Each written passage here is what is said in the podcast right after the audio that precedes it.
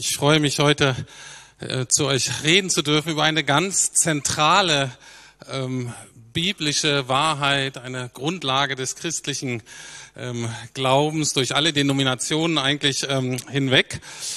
Ähm, und zwar sozusagen die Lehre, die Realität einer Neugeburt oder manchmal sagt man auch Wiedergeburt. Und zugegebenermaßen ist das sehr radikal und auch irgendwie geheimnisvoll. Und es passt äh, nicht nur zu unserer Predigtreihe natürlich, übernatürlich, aber es passt auch zur Taufe. Äh, wir haben heute eigentlich Taufgottesdienst und wir werden allerdings nur im zweiten und im dritten äh, Gottesdienst ähm, taufen.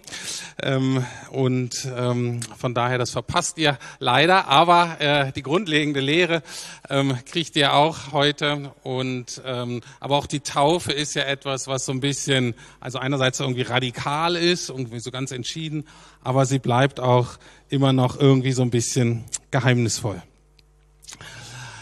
Zwei Punkte heute. Und zwar einmal, was ist eigentlich so die Neu- und Wiedergeburt? Was können wir uns darunter vorstellen?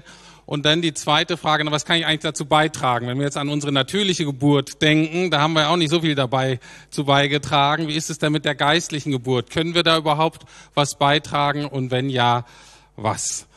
Also ich fange an mit dem aber erstmal, was ist die neue Geburt? Was ist die Wiedergeburt? Und da habe ich drei Punkte. Das ist ein existenzieller Neustart, das ist ein psychologischer Neustart und das ist auch ein moralischer Neustart und die schauen wir uns an. Also es ist ein existenzieller Neustart. Es kann eigentlich existenzieller, grundlegender nicht sein. Und Jesus sagt, wir haben hier alle irgendwie ein biologisches Leben und anscheinend brauchen wir noch irgendein anderes, ein neues, ein geistliches Leben. Jesus sagt das sehr deutlich in Vers 3 und Vers 5, als er mit Nikodemus redet, sagt er, ich versichere dir, wenn jemand nicht von neuem geboren wird, kann er das Reich Gottes nicht einmal sehen.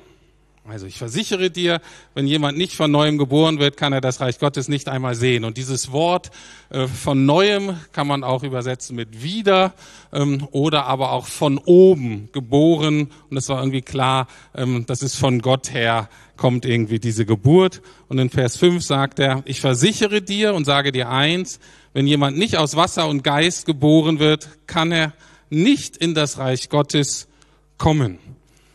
Und auch hier dieser Ausdruck Wasser und Geist. Manche denken, vielleicht hat das was mit der Taufe zu tun, mit dem Wasser.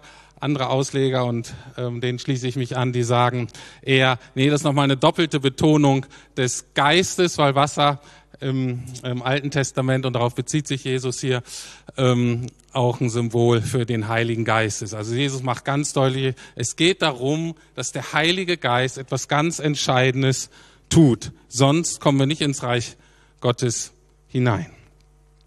Und natürlich ähm, ähm, hat der Heilige Geist, auch schon im Judentum, Wasser, Heiliger Geist, eine reinigende Wirkung. Das heißt, thematisch hat es schon mit dem Thema Taufe ähm, auch zu tun. Bekehrung, Taufe, Neuanfang. Ähm, aber es geht hier nicht um die Wassertaufe, sondern um das Wirken des Heiligen Geistes. Und ganz einfach ausgedrückt, beziehungsweise völlig geheimnisvoll, ist es so, dass Gott quasi den Samen göttlichen Lebens in uns hineinpflanzt, ins Herz oder sonst irgendwo in uns hineinpflanzt und etwas Neues, göttliches Leben entsteht. Ähm, auch da eine ganz einfach biologische Analogie. Stellt euch vor, ihr habt viele Apfelbäume bei euch im Garten und sagt, Mensch, diese Äpfel sind eigentlich ganz schön, aber ich will hier auch mal ähm, Aprikosen haben und ich will auch mal Birnen haben. Ne? Dann bringt es nichts, wenn ihr sagt, na gut, dann werde ich mich jetzt besser um die Äpfel kümmern, ne, werden besser düngern, werde die besser beschneiden und dann vielleicht mit viel Gebet noch äh, und hoffen und so kommen im nächsten Jahr oder übernächsten Jahr Birnen oder Aprikosenbäume. Wir wissen alle, das funktioniert nicht, sondern wenn du Birne haben willst, musst du einen Birnensamen pflanzen. genauso ist es auch mit dem geistlichen Leben. Es muss von Gott durch den Heiligen Geist in uns hineingepflanzt werden. Und alle Bildung, die wir in den Menschen hineingießen oder alles Coaching oder alle möglichen Formen von Therapie oder Sport oder Yoga oder was du noch alles machen kannst, um unser irdisches biologisches Leben zu perfektionieren, hat alles seinen Platz, aber wird nie am Ende dazu führen, das ewiges geistliches Leben dabei rauskommt. Jesus sagt hier etwas ähm, ja, Umwälzendes. Gott schafft etwas radikal Neues. Also es ist nicht die Verbesserung unseres jetzigen biologischen Lebens, sondern Gott schenkt etwas völlig Neues, nämlich göttliches Leben, was ewig ist in Qualität und in Dauer.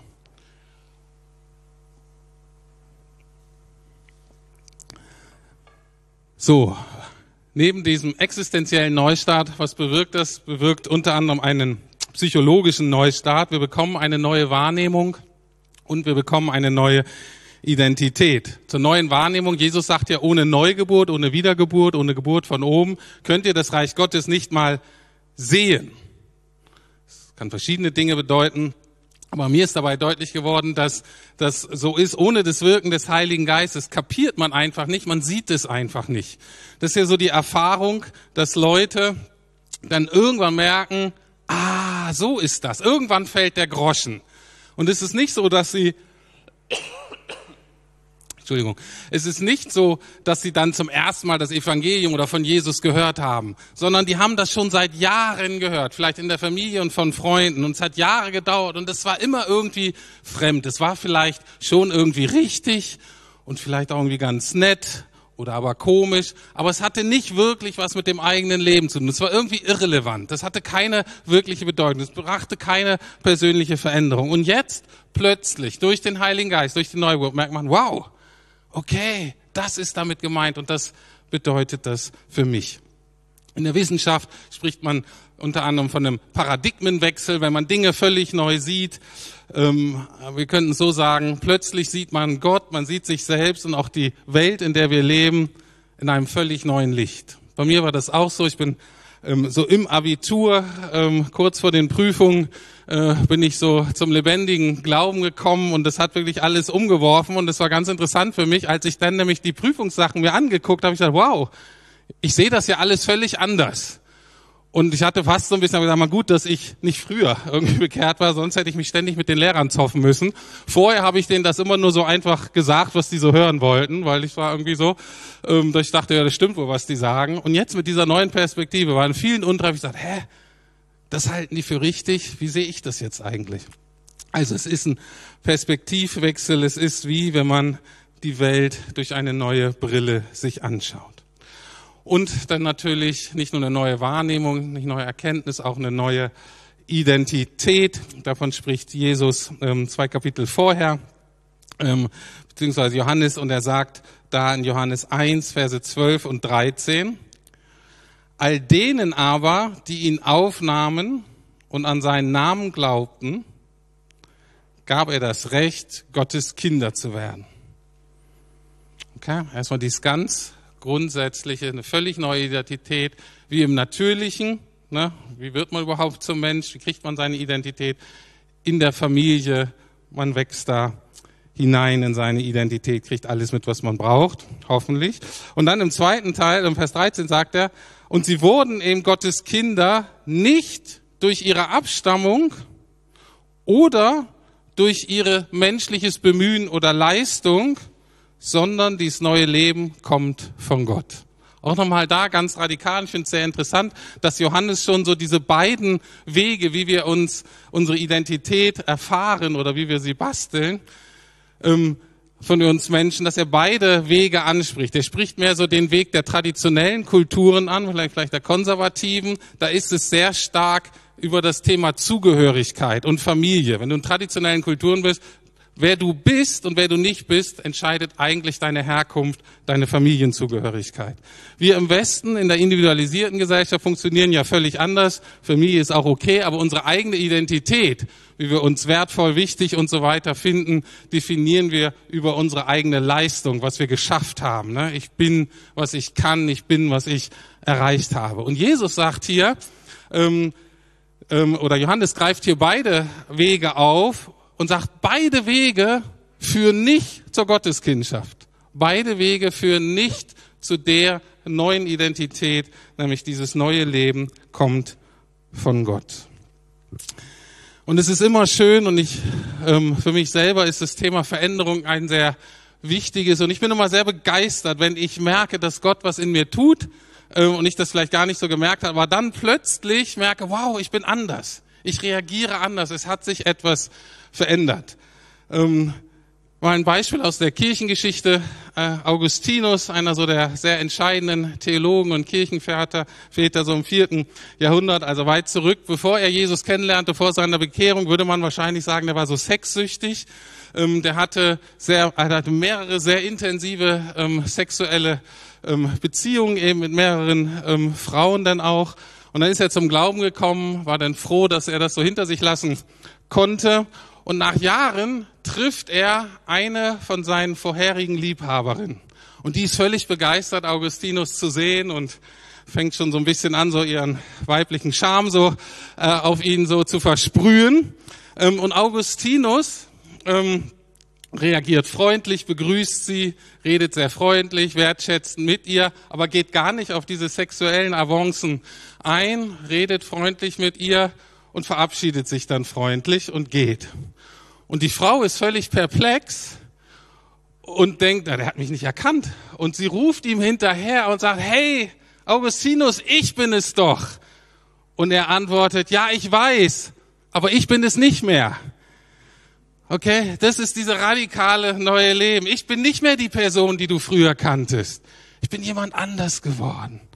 Und ich mich begeistert das auch immer, wenn ich das sehe in anderen Menschen, wenn ich das bei mir selber sehe, es ist wirklich etwas neu geworden. Und es führt zu dem dritten Aspekt, zu dem dritten Neustart, der moralische Neustart. Und ähm, der ist sehr interessant, wenn wir uns mal Nikodemus ein bisschen besser angucken. Wir würden heute wahrscheinlich sagen, das war ein Mitglied des Religionsministeriums. Das war damals eine sehr, sehr prestige, prestigeträchtige Stellung. Da er da drin war, wissen wir von ihm, dass er natürlich ein Mann war, aber wir wissen auch, dass er alt war. Das heißt, äh, junge Männer kamen da nicht rein. Er war reich und er war gebildet. Wir würden sagen wahrscheinlich, er war promoviert. Und zusätzlich erfahren, von ihm, erfahren wir von ihm, dass er Pharisäer war. Das heißt, er lebte moralisch vorbildlich. Auch so nach unseren freikirchlichen Standards höchstwahrscheinlich. Also, die Ehe war in Ordnung, die Familie war in Ordnung, da waren keine finanzielle Skandale. Und er kommt eben diese eine Nacht zu Jesus und sagt zu ihm Folgendes. Rabbi, wir wissen, dass du ein Lehrer bist, den Gott uns geschickt hat. Denn deine Wunderzeichen beweisen, dass Gott mit dir ist. Und ich habe immer gedacht, der kommt so persönlich, der, der sucht Jesus, der ist irgendwie daran interessiert bei Jesus und hofft, dass Jesus ihm irgendwie hilft oder irgendwas gibt oder so. Ähm, habe jetzt eine Auslegung äh, gehört, die äh, ein, mir doch mehr also ähm, richtiger erscheint, weil Jesus antwortet auf die Frage eben relativ radikal, auch ein bisschen unfreundlich, immer zu, du musst von neuem geboren werden. Und man denkt so, hey Jesus, warum packst du das denn jetzt hier so aus? Und die andere Auslegung ist, dass Nikodemus zu dem Zeitpunkt wahrscheinlich einfach ein Abgeordneter ähm, war und der gesagt hat, dass er gesandt wurde sozusagen vom Ministerium, nimm mal Kontakt auf zu diesem Jesus ähm, und guck mal, wie wir mit dem zusammenarbeiten können. Und zwar, Jesus, der tut Wunderzeichen. Und es war halt eher so, wie können wir den instrumentalisieren, damit wir die Menge irgendwie einfangen können, indem wir die Menge irgendwie prägen können, vielleicht über die Armen und Bedürftigen und so weiter, die laufen ja alle zudem äh, durch die Wunder und so. Wie können wir das für unsere Zwecke nutzen? Wie können wir zusammenarbeiten? Damit es den Massen besser geht. Also, ich habe immer gedacht, eigentlich eine sehr nette, wertschätzende Frage. Aber ähm, Jesus erkennt es und sagt, hör mal zu, nicht die Masse, nicht die Armen, nicht die Lahmen und Blinden, nicht die Prostituierten, denen ich hier helfe, brauchen diesen moralischen Neustart. Du brauchst es. Du, von dem alle denken, du bist der Perfekte, du bist angekommen im Leben. Du, gerade du, brauchst einen Neustart, einen radikalen, auch einen moralischen Neustart. Und das ist auch sehr wichtig heutzutage. Wenn der Heilige Geist anfängt in dir zu wirken, dann siehst du deine bisherige Ethik in einem neuen Licht. Und zwar, und das finde ich hier so interessant bei diesem Beispiel von dem Nikodemus, egal ob du von deiner Prägung vielleicht eher konservativ geprägt bist, vielleicht auch aus einem christlichen Elternhaus groß geworden bist, oder ob du, sag ich mal, eine klassische Berliner Ethik vertrittst, was ganz wichtig ist, Umweltschutz, Gendergerechtigkeit und Ehe für alle wie selbstverständlich oder vielleicht sogar so ausgedrückt, gestern war ja der Marsch des Lebens, zu dem Zeitpunkt, egal ob du pro-life bist oder pro-choice, wenn der Heilige Geist anfängt in dir zu wirken, wirst du Dinge anders sehen. Warum? Weil wenn der Heilige Geist in dir wirkt, dann wirst du nicht nur Dinge neu erkennen und vielleicht neu bewerten und natürlich, das kennen wir alle sozusagen, die schlechten Dinge in unserem Leben irgendwie erkennen und versuchen zu ändern, sondern wenn der Heilige Geist anfängt zu wirken, dann wirst du auch das Gute, was du getan hast, aber aus einer falschen Motivation heraus, wirst du erkennen und vor Gott bringen und du wirst merken, ich brauche hier Veränderung, egal wie respektabel ich aussehen möge in gesellschaftlichen und vielleicht sogar auch in gemeindlichen Kategorien. Riesenherausforderung für Nikodemus, der versteht die Welt nicht mehr, fragt ja auch, und wir schauen uns später an, was in seinem Leben passiert ist, wie da die Änderung aussieht. So, diese drei Punkte. Also, ist ein existenzieller Neustart, ein psychologischer Neustart, ist ein moralischer Neustart. Und jetzt natürlich die Frage, wow, wenn es sowas gibt, manche von euch denken, wow, das ist mir so ein bisschen zu radikal, das höre ich mir erstmal in Ruhe an. Tu das, hat Nikodemus auch gemacht. Ähm, oder du sagst aber, wow, wenn sowas möglich ist, was kann ich dazu tun? Und die christliche oder die neutestamentliche Antwort, ähm, eigentlich die ganze biblische Antwort, war immer zwei Punkte. Zwei Aspekte, die dann irgendwie kommen müssen von uns. Das eine ist Buße oder Umkehr und das andere ist Glaube. Das schauen wir uns mal an. Das eine können wir wirklich tun, Buße, Umkehr, was ich schon gesagt habe. Jeder von uns aufrufen, wenn wir das dann erkennen, was falsch ist, dass wir das Gott bekennen, dass wir um Vergebung bitten, dass wir ihn bitten, dass er uns da verändert, dass wir vielleicht auch Wiedergutmachung leisten bei Menschen, die wir verletzt haben. Und eben auch der zweite Teil, ich fange an, um Vergebung zu verbitten für all die guten, richtigen Dinge, die ich getan habe, aus einer falschen Motivation heraus.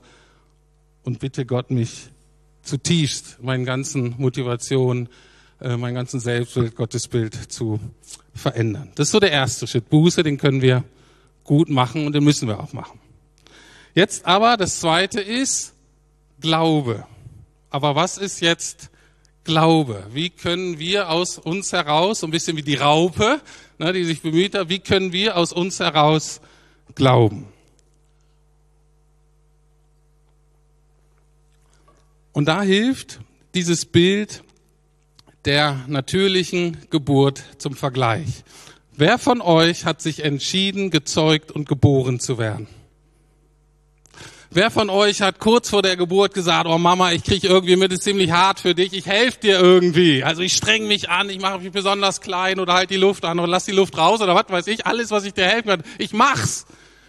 Ich streck meine Hand raus, damit sie sich rausziehen können. Wer hat's gemacht? Keiner. Warum nicht? Weil das Baby, das Neugeborene, tut nichts, sondern wer tut alles? Die Mutter. Wenn das Baby gar nichts machen kann, hat die Mutter die schwerste Arbeit in ihrem ganzen Leben vor sich. Schön im Englischen, das Wort für wehen ist Labor. Und Labor ist das Wort für Arbeit, für harte Arbeit. Das, und wenn man das mal mitgekriegt hat, ist wirklich eine unvorstellbar harte Arbeit. Und nicht nur harte Arbeit, sondern es ist mit Schmerz verbunden, es ist mit Angst verbunden und es fließt auch Blut. Und zur Zeit Jesu, ähm, war ja noch bis vor 100 Jahren auch in unserer Kultur, viele Mütter sind dabei gestorben, als sie ihren Kindern das Leben gegeben haben. Und jetzt ähm, gucken wir uns mal eine andere Begebenheit an, wo Jesus was total Interessantes macht. Und zwar in einem anderen Kapitel spricht er Jesus von seinem Sterben und von seiner Auferstehung und versucht das seinen Freunden irgendwie zu erklären, was da passiert. Die verstehen das nicht so richtig. Und dann sagt er, das steht in Johannes 16, 21, also er versucht ihnen das zu erklären, er muss sterben, er muss auferstehen für sie. Und dann sagt er, wenn eine Frau ein Kind bekommt, macht sie bei der Geburt Schweres durch. Wenn das Kind jedoch geboren ist, hat sie vor Freude, dass ein Mensch zur Welt gekommen ist, alle Schmerzen vergessen. Was sagt Jesus hier, wenn es um die Neugeburt geht? Ich bin die Mutter. Ihr macht gar nichts. Ich bin die Mutter. Jesus, ähm, wir alle leben, weil Jesus hart gearbeitet hat. Weil Jesus die Schmerzen erlitten hat, weil Jesus die Angst erlitten hat und weil er das Blut für dich und mich vergossen hat. Was ist dann noch unser Glaube? Glauben im neutestamentlichen Sinne bedeutet, dass ich verstanden habe, dass meine Reaktion nur sein kann, dass ich mich ganz und gar darauf verlasse, dass ich total darauf vertraue, dass Jesus alles getan hat, damit ich ein neues, versöhntes Leben von und Gott und mit Gott habe. Genauso wie ich als Baby darauf vertrauen muss, dass die Mutter alles tut, damit es ins Leben kommt. Und genauso ist es bei Gott auch. Und deswegen ist das Wort für Glauben letztlich Vertrauen. Und deswegen ist dieses Lied, was wir gesungen haben, es ist vollbracht, theologisch so grundlegend richtig und wichtig, dass nämlich das alles vollbracht ist. Und unser Glaube ist nur, dass ich sage, ich habe es verstanden. Du hast alles gemacht. Ich kann dazu nichts beitragen. Ich kann es nur dankbar annehmen und mich nah bei dir halten und dann, wie von meinen Eltern, wenn es gut geht, das Leben von dir zu lernen, wie sich das ausgestaltet, was du mir geschenkt hast. So, woran erkennen wir nun, dass eine Wiedergeburt stattgefunden hat? Von diesen großen Dingen. Wie kann man das erkennen? Ähm, da ist eine Realität, da haben wir gar keinen Zugang zu. Das kennt allein Gott und ist auch gut so. Aber es gibt einen anderen Hinweis und der Hinweis ist Veränderung. Und das schauen wir uns mal an im Leben von Nikodemus. Also heute im zweiten, dritten Gottesdienst lassen sich Leute taufen. Das ist ja auch schon so ein, ähm, so ein Schritt. Gucken wir mal an, was sich verändert hat bei Nikodemus. Und zwar gehen wir mal am Ende des Evangeliums, ähm, kurz nach der Kreuzigung von Jesus, und da taucht Nikodemus noch einmal auf. Wir lesen da in Johannes 19, 38 bis 40. Danach bat Josef von Arimathea Pilatus um die Erlaubnis, den Leichnam vom Kreuz abnehmen zu dürfen. Dieser Josef von Arimathea war so eine ähnliche Kategorie wie Nikodemus. Keine Ahnung, ob die Buddies waren, aber war auch auf alle Fälle so eine Kategorie von Mann. Und dann auch äh, der nächste Satz, auch Nikodemus, der Jesus einmal in der Nacht aufgesucht hatte, kam und brachte zum Einbalsamieren etwa 30 Kilogramm Myrrhe und Aloe mit. Und gemeinsam wickelten sie den Leichnam mit den Kräutern in lange Leinentücher, wie es bei den Juden vor dem Begräbnis Brauch ist. Wir lesen das so und denken, es ist ganz nett. Wir sehen nicht, weil wir die Kultur nicht kennen, was für eine radikale Veränderung dieser Mann durchgemacht hat. Einerseits natürlich ist er mutig geworden. Es war ähm, eher gefährlich, ähm, sich dann um diesen Leichnam überhaupt zu kümmern und sich damit irgendwie zu Jesus zu bekennen. Zweite, aber noch radikaler ist, Nikodemus macht da eine Arbeit, die in der Kultur nur Frauen oder Sklaven gemacht hätten von dem, wie er war als dieser Mann, als dieser Pharisäer, der hätte nie und nimmer eine Leiche angefasst, weil da wäre er auch kultisch unrein geworden. Er hätte nie diese Arbeit gemacht, weil er damit sagt, hä, das machen nur Frauen und Sklaven. Aber er hat sich so sehr verändert, dass damit auch ein soziologischer Neustart passierte. Man könnte sagen, durch die Wirkung des Heiligen Geistes überwindet er auch seine Klassen- und Genderprägung. Es ist egal. In der Nachfolge Jesu ist es egal. Und er macht eine Arbeit aus Liebe zu Jesus, die sonst nur Frauen und Sklaven gemacht haben. Und das Dritte, er verschwendet eine Riesensumme Geld für diese Einbalsamierung.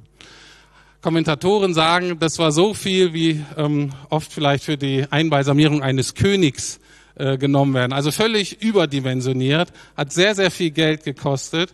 Und das war eben der Ausdruck von Nikodemus, der sagt, dieser Jesus ist jetzt das Allerwertvollste in meinem Leben. Und ich weiß gar nicht, wie ich das ausdrücken kann.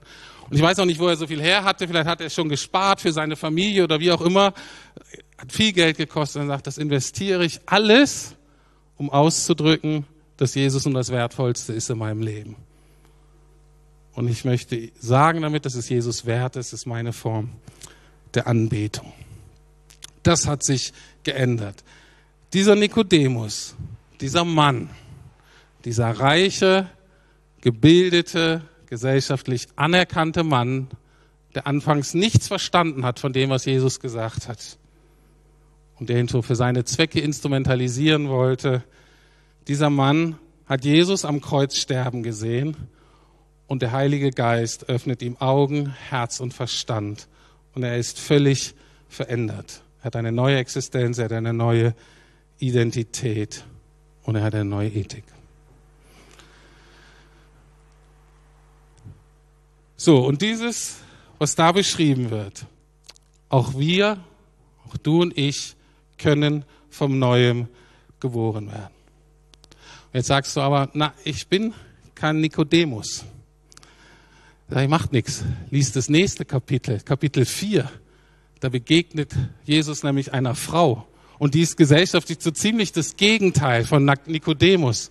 Eine Frau am Rand. Und ähm, der Weg, den Jesus mit Nikodemus geht, damit er das kapiert, ist völlig anders als der Weg, damit das bei der Frau landet.